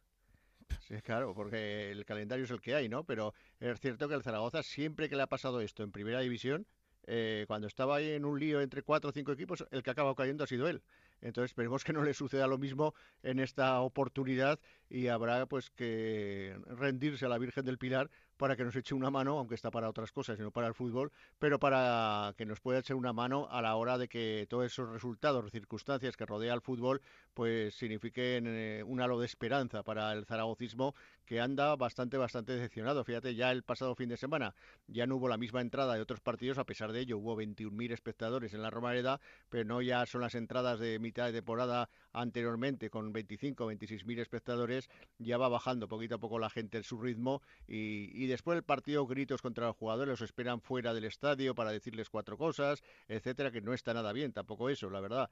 Pero eh, ahí está pues el ambiente que se respira ahora mismo en Zaragoza ante la situación del equipo del equipo zaragozano. Pues nada, que prueben a dejarle la Romareda vacía y a ver si así no tienen presión y empiezan a ganar partidos. igual, oye, igual es que la, culpa ahora es de, esa gente que no ha fallado durante todo el año y que es verdad que, se han quejado en algún momento y con toda la razón. Y con toda la razón no vamos a justificar en ningún caso los insultos a, los jugadores, porque evidentemente son personas y, no lo merecen, ni ellos ni, nadie. Em, aprovecho que ya te tengo por aquí para hablar también de la, de la Sociedad Deportiva Huesca, una vez que se ha consumado ese descenso a, Segunda División. Bueno, el, paso ha sido corto, pero yo creo que el Huesca ha dado la cara en, en, primera, lo ha hecho hasta el final, una situación en la que era muy complicada, en la que prácticamente en Navidad todo el mundo lo daba como desahuciado y al final, eh, bueno, pues lo ha peleado, lo ha peleado hasta dos jornadas del, del, final. Se abre un nuevo proyecto. En este caso, yo creo que un proyecto, fíjate, a pesar del descenso, ilusionante para mucha gente en el, en el club, ¿no? Sí, no, la verdad que sí. Hoy se ha presentado al nuevo director deportivo ya, Rubén García, que estaba organizando temas por Estados Unidos, porque la verdad que eh, siempre decimos lo mismo, ¿no? En el Huesca tampoco hace falta un director deportivo, quizás por imagen a quien dirigirse el resto de representantes, etcétera, hmm. pero se hace todo directamente entre el presidente y el asesor de la Sociedad Deportiva Huesca, o sea, son ellos los que fichan y desfichan. Eh, hasta ahora, esta temporada, eh, no han salido las cosas bien, el presidente, debido a la enfermedad de su madre, no se había encargado de preparar nada a comienzo de temporada, pero y fue todo del asesor, pero posteriormente ya en diciembre sí que se hizo cargo pues de la contratación de Francisco, de la llegada de jugadores, etcétera, y ya se ha visto resultados. Ahora mismo tiene eh, nueve jugadores con contrato en vigor, eh, tiene siete que son cedidos, que casos de Cucho Chimi ya han dicho que no van a seguir y ya se han despedido por redes sociales. Y es decir, que el futuro ahora mismo, a día de hoy, evidentemente no ha acabado todavía la primera división, pero eh, sí que es positivo ¿no? a la hora del otro día en el transistor con José Ramón de la Morena, antes de entrar con él en directo, me comentaba el presidente, no, 13, 14 fichajes se van a hacer, dice, queremos que continúe Francisco, él también quiere, con que a priori va a ser entrenador en segunda división, si no cambia mucho las cosas, pero hay acuerdo entre ambos con la llegada del nuevo director deportivo de, de la Sociedad Deportiva Huesca, nos imaginamos que entre mañana y pasado se hará oficial pero posiblemente la continuidad de Francisco al frente del equipo va a ser en, también en segunda división. Pues nada, eh, proyecto ilusionante. Vuelve el derby aragonés. Sí, eh, bueno, que le gusta Anita. Ojalá, ojalá, ojalá que podamos contar el derby aragonés la próxima temporada otra vez, aunque sea de infarto para, para Anita.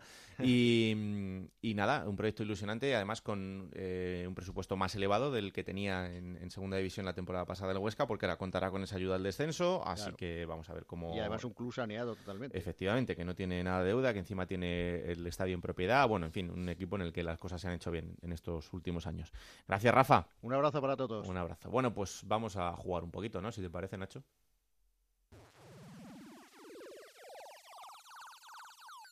En Onda Cero, la Liga Juego de Plata Hamel, el primer campeonato oficial de Juego de Plata en Futmundo. Bueno, mi jornada ha sido un poquito mejor que la anterior. He hecho 48 puntos. Bueno.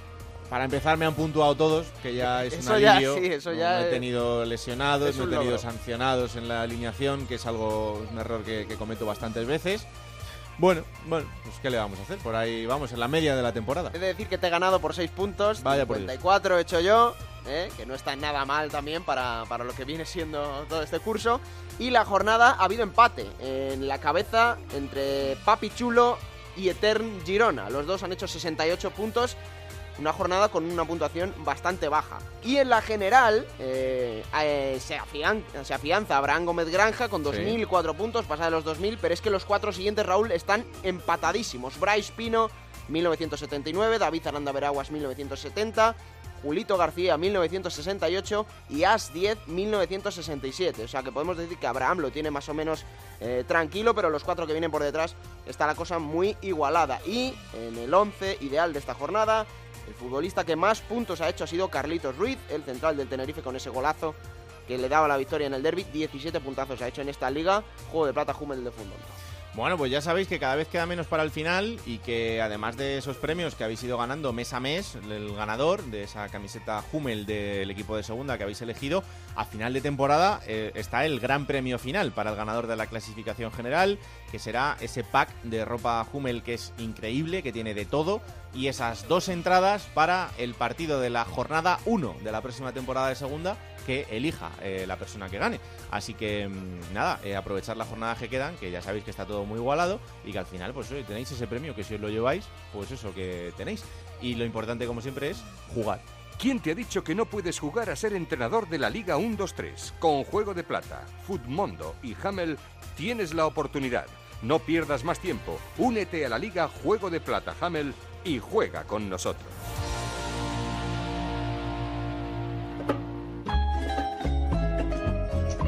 Plata o plomo. Soy el fuego que arde tu piel. Pues vamos a ver cómo ha venido hoy el señor. Vamos a seguir hablando del derby porque el plomo se lo voy a dar a un futbolista del Club Deportivo Tenerife.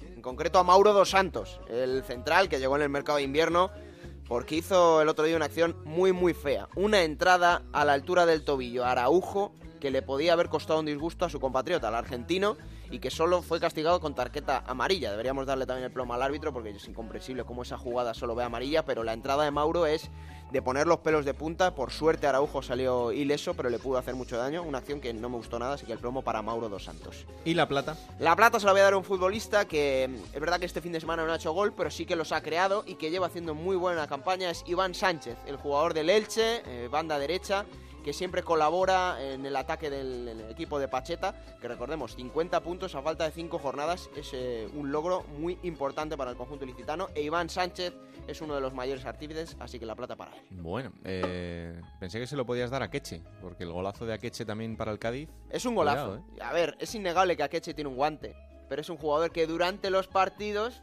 desaparece muchas veces. Toma palo. ¿No? Es verdad. El Cádiz tiene un arma probablemente de los mejores en segunda división porque es de los que mejor tira las faltas. Y ahí está, y lo hemos visto. Hace muchos goles, pone muy buenos centros, cuelga muy buenos balones, pero durante los partidos desaparece. Entonces no he considerado que la plata fuera tan merecida para Keche. Que no se casa con nadie. que mata tu sed. El castillo,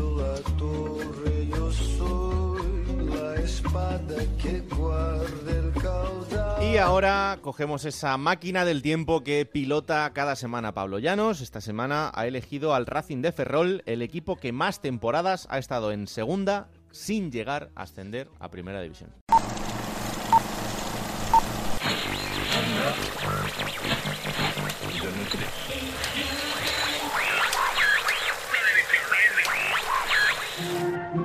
...5 de noviembre del año 2002 en España. La actualidad pasa por los presupuestos económicos del País Vasco y por el accidente que sufren los concursantes de OT durante un ensayo al romperse el escenario fuera de nuestras fronteras. Ariel Sharon convoca elecciones en Israel, mientras que Benjamín Netanyahu es nombrado ministro de Interiores y M-Clan, con su sencillo Antihéroe, son número uno en todas las listas musicales. Sin embargo, hoy se juegan los 16avos de la Copa del Rey y para los aficionados del Racing de Ferrol no es un día cualquiera.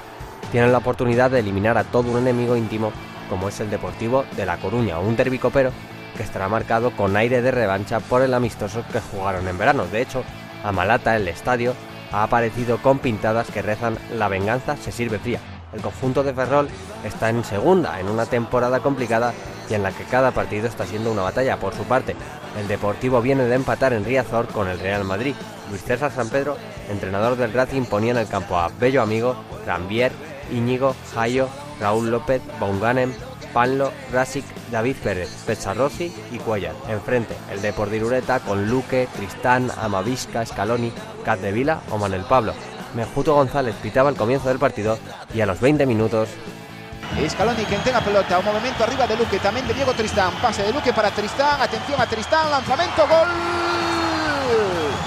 Do Deportivo no minuto 20 Que contragolpe do consunto de Irureta. Pero el Racing no se iba a rendir. O pase de Pablo para David Pérez, vai chegar David Pérez, centro na área, gol do Racing. No minuto 31 Que fino, que astuto estivo Pablo Sacou con rapidez, que rápido estivo David Pérez E que olfato goleador ten Cuellar Empató Racing A principio de la segunda mitad, el mando del partido cambiaba. Racing, ante el esta Capdevila, atención a Racing, lanzamento, Don Chapa Juan y gol do Racing. Cuellar no minuto dentro segundo tempo.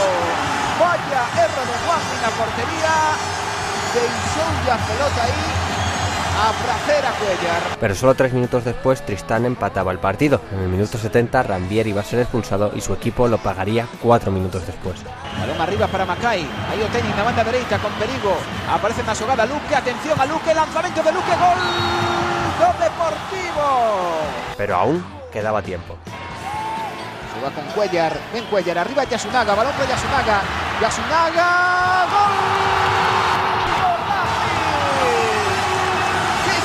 12 ya de Rafa. Qué picardía de Cuellar que estaba a indicar o pase a Yasunaga. Desmarcó el japonés, el jugador tenido por el Yokohama. Y qué bien resolvió la jugada ante Juan. No creo que sea de la segunda mitad de sexto gol de esta fiesta del fútbol galego. Y cuando parecía que el partido se iba a la prórroga. Ocasión lanzamos. ¡Qué golazo de Luque! 47 e medio. A que decide unha eliminatoria. ¡Qué golazo de Luque! el Racing no conseguiría ganar al Depor, además sufriría un descenso aquel año, aunque una temporada después retornaría a la segunda división. Además, aquel año se llevaron grandes recuerdos como este partido de Copa o el duelo ante el Levante en el que fueron jueces del ascenso, al ganar 1-0 al conjunto granota que vería frustrado su sueño tras aquella derrota.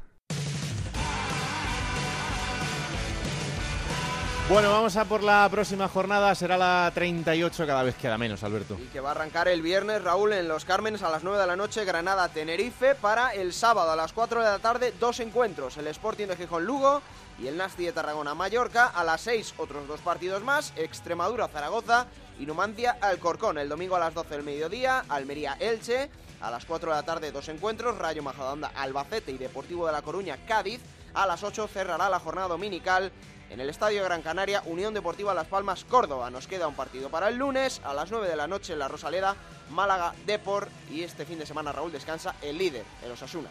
Que será el que sume esos tres puntos eh, por el partido frente al Reus. Pues hasta aquí este capítulo 34 de la segunda temporada del Juego de Plata, ya sabéis, disponible cada martes a partir de las 5 de la tarde en onda Cero.es para que lo descarguéis, lo compartáis y desde luego le digáis a todo el mundo que existe este bendito programa que hacemos con tanto cariño. Aquí estaremos la semana que viene, cada vez queda menos para el final, llega todo lo más emocionante por arriba, por abajo, las lágrimas, la alegría de los que ascienden, de los que desciendan. Y aquí estaremos para contaros absolutamente todo. Que la radio os acompañe. Chao.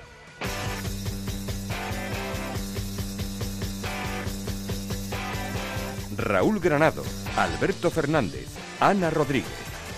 Juego de Plata.